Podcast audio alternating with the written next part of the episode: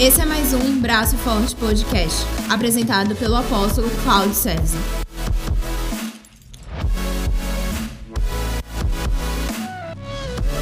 Nos acompanhe nas redes sociais, seguindo nosso perfil, arroba Braço Forte do Senhor, e seja abençoado por tudo que temos vivido.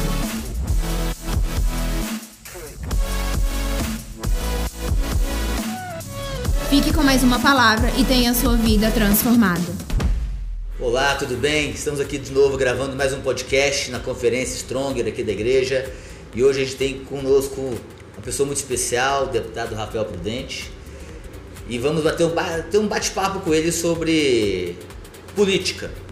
E a gente trabalhou aqui, uma das áreas da, da nossa conferência foi o assunto político, o jovem na política. Rafael, tudo bem? Obrigado pelo convite, apóstolo. Para mim é uma alegria, uma honra estar aqui junto com você, junto com esse povo abençoado aqui da igreja. Ah, que bom. Você é benção, Rafa. Você é benção. Gente, o Rafael é um jovem político, muito bem sucedido, né? É o segundo mandato. Rafael, me fala um pouquinho, como é que é a tua história, como é que foi? Você foi muito novo, foi com 28 anos, né? 28 anos, a tua primeira eleição. Aí veio a sua reeleição e hoje é presidente da Câmara dos Deputados aqui em Brasília, uma, uma grande responsabilidade, né? Porque o mais novo presidente da Câmara, que até hoje, né? É, desde a sua fundação é receber essa incumbência, essa missão dos eleitores, né, que me colocaram na Câmara e posteriormente da maior parte dos deputados que me elegeram presidente da casa. E de uma forma bem resumida, é, a nossa família vem da iniciativa privada e eu como gestor, à época da- dos, dos negócios, eu sempre tive um bom relacionamento com as pessoas. né? Sempre tive, tive um bom trato com os, com os colaboradores, com as pessoas que trabalham conosco, com as pessoas também, é, os, os clientes. Então, minha parte sempre foi mais, mais de, de aproximação com as pessoas e com um relacionamento comercial. E começaram algumas pessoas me instigar e pedir para que eu disputasse a eleição. E eu jamais pensei em disputar uma eleição. Eu pensava em todo momento era de gerir uma empresa e que essa empresa pudesse ser bem sucedida e cuidar da minha família, como todo brasileiro. Né? Mas recebi essa missão e as pessoas, eu fui começando a me envolver. Quando eu vi, eu estava já dentro de uma campanha eleitoral Meu Deus. e fazendo reunião, visitando a casa das pessoas. Eu já tinha o costume de visitar a casa dos funcionários para eu saber como é que eles estavam vivendo, se ele estava gastando dinheiro, o dinheiro dele certo, né? saber se tinha alguma reforma que estava acontecendo. Então, esses são bons sinais que as pessoas estão prosperando, que a empresa está prosperando também. Então, eu comecei a visitar a casa das pessoas, começaram a me questionar, que quando eu vi, eu já estava filiado a um partido político e já fazendo campanha, né? E graças a Deus, nós tivemos a felicidade já na nossa primeira eleição, tivemos mais de 17 mil votos, chegamos em nono lugar, quando poucas pessoas acreditavam, e brigando contra, disputando contra gigantes, né? Já três deputados distritais estavam na legenda, administradores regionais, muita gente importante, e a gente conseguiu furar a fila e dentro do partido chegar em segundo lugar. Então essa foi a, essa foi a nossa primeira missão, né? que foi a eleição de 2014, graças a Deus foi bem sucedida. Depois é, trabalhamos os quatro anos, quatro anos muito difíceis, quatro anos de aprendizado muito grande, mas conseguimos fazer, mesmo com todas as limitações, algumas entregas. E isso permitiu que as pessoas reconhecessem, reconhecessem o trabalho e a gente tivesse, mesmo com toda essa eleição conturbada que foi de 2018, a gente tivesse o crescimento, o número de votos, mais de 50% da outra eleição. Ganhamos a eleição é, e depois tive essa missão, né? Árdua, que não é fácil, é muito difícil. Você gerir uma casa legislativa com um orçamento grande. Nós temos um orçamento de quase 600 milhões de reais. Então, você administrar uma estrutura de pessoal, uma estrutura administrativa muito grande. A gente tem agora a missão de administrar o partido, administrar a casa e ter que ainda, com tudo isso, com todas essas missões, a gente ainda tem que, que cuidar do nosso mandato, cumprir aquilo que a gente prometeu e que a gente se comprometeu com as pessoas durante o período eleitoral. Né? Mas a gente faz as coisas bem organizadas para a gente não deixar nenhum tipo, tipo de furo. E missão dada Missão é missão cumprida. né? Então nós sempre cumprimos a missão. Qual, nesse período agora de janeiro para cá, qual foi o teu maior desafio como presidente da Câmara? Citam pra gente um, uma, uma, problemática que foi resolvida. Não, na verdade. para as pessoas entenderem que não é, não é, não é um papel assim, né? Falar, ah, política é isso, não é bem como o povo diz, né? A política requer muito do, do jeito. É, requer né? muito tato porque nem sempre você vai, vai fazer votações que são que as pessoas aceitem. Então, às vezes o remédio é amargo, mas se a gente não der um remédio amargo naquele determinado momento, esse problema pode ser muito maior lá na frente. Então, tem algumas votações impopulares, mas na verdade o grande desafio, que é o desafio praticamente todos os dias, é de tentar fazer convergência para aprovar projetos que sejam importantes para a cidade. Por quê? Porque você tem que convencer em todos os projetos ter a maioria, e você tem pessoas que foram criadas, nascidas e tiveram é, estudos em determinados lugares e com, com histórias diferentes. Então, tem uma pessoa, eu venho da iniciativa privada, eu tenho um pensamento, eu, fui, eu, eu, eu penso de uma forma. Uhum. Eu fui formado em administração de empresas. Tem outro que é vigilante. Tem outro que, é, que veio de motorista de aplicativo, que tem sua representatividade.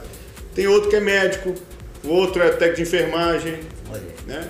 É, uma, outra, uma outra pessoa, é, outro deputado é bombeiro, outro é policial, então é uma gama de pensamentos divergentes, mas isso é positivo para a democracia.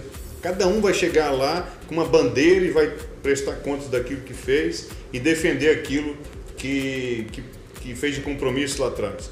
Então a maior dificuldade, que é a dificuldade todos os dias, é de fazer a maior parte dessas pessoas que têm um pensamento muito diferente de converger todas essas de convergir essas pessoas para um mesmo pensamento de determinado projeto de lei ou de determinada ação que a Câmara Legislativa precisa fazer. Então, é uma luta, é uma, uma guerra todos os dias, mas a gente já conseguiu aqui no nosso no, nesse período que nós estamos à frente da casa de votar uma série de projetos importantes.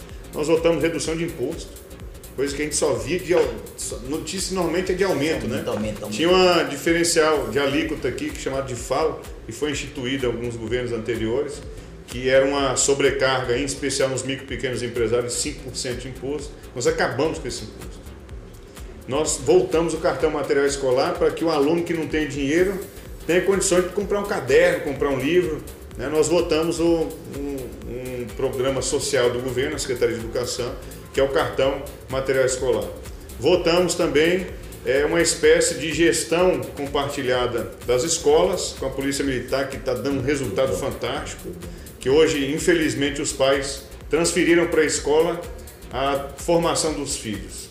Na verdade, a escola ela ensina, né? mas quem forma são os pais. Uhum. Então, passaram essa parte de disciplina, tudo para o professor que não, não tem os seus limitadores, né?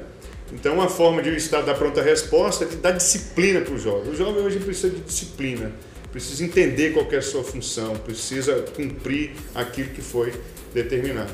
Então, esse é um programa importante que foi muito debatido na Câmara. Tivemos também a gestão agora é, diferente dos hospitais, em especial do Hospital de Base, de Santa Maria, das seis UPAs são administradas agora por um modelo mais moderno para que dê a pronta resposta melhor. A saúde, que é um dos grandes problemas da cidade. Votamos a extinção do DEFTRANS, que só servia para gerar fila e escândalo de corrupção. Acabamos com o DEFTRANS e a bilhetagem agora é gerida pelo BRB por uma equipe competente e eu tenho certeza que isso vai dar uma capilaridade maior, por quê?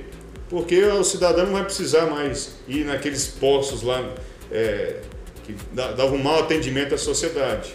Cada horas Hoje, horas. todo o terminal do BRB, mais para frente, daqui a alguns meses, vai poder fazer recarga do cartão, não vai existir mais fila.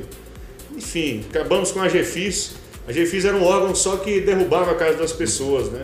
Então nós extinguimos a GFIS e criamos uma outra secretaria para que faça um trabalho menos ostensivo, mas mais preventivo. Enfim, tem um monte de missão e agora o debate do ano é o debate das privatizações. E isso pode ferir interesses de muitas pessoas, de servidores públicos, mas aquilo que for bom para a cidade a gente tem que enfrentar. Ah, com certeza. É, hoje as pessoas podem ver que pode até não ser positivo no primeiro momento, mas vão entender lá na frente que foi um importante passo dado lá atrás. Então temos muitos debates, tudo o que acontece na cidade passa pela Câmara Legislativa. Então Inclusive eu convido as pessoas para acompanhar as sessões. Nós temos um canal no YouTube, entra no site da Câmara Legislativa, você acompanha as votações, os trabalhos das comissões permanentes. Nós temos levado a Câmara também para dentro das cidades para aproximar as pessoas. E o nosso trabalho é dar mais transparência para que as pessoas possam acompanhar e acompanhando possa ter uma condição melhor de fazer a avaliação. Né? Hoje as pessoas criticam a Câmara, mas se você pergunta para as pessoas qual é o papel da Câmara, a maior parte das pessoas não sabe. Muito bom. Você como deputado, político e família. Ah, a família. Como é que é? Me fala, casado. Casado, tem dois flamenguistas em, Opa, dentro de casa, Samuel e o Rafael, graças a Deus. Trabalhar bem isso depende muito da esposa. Se a esposa for. Como é que é? Ser político é muita, muito trabalho. É, eu não. Eu não sacrifico a minha família. Claro que a gente tem as nossas limitações. Mas eu me organizo ao máximo para dar atenção para os meus filhos. Sempre que posso, levo eles na escola, busco na escola, faço dever de casa é, com eles. É, e claro, o nosso maior bem né, é a família. Então a gente tem um trabalho árduo de cuidar das pessoas de toda a cidade, mas a gente tem que cuidar também aquilo que é mais precioso, que é a nossa casa, é o nosso refúgio. Dá Graças ser um a Deus bom político tenho... e ter uma boa família, né, né, né Rafa? É, não adianta ser um bom político e ter uma família arrasada, né? Eu, para mim, eu sempre prezo pela nossa família. Então, eu sempre vou dar toda a atenção e vou fazer tudo que for possível para a gente sempre ser uma família harmoniosa e bem-sucedida.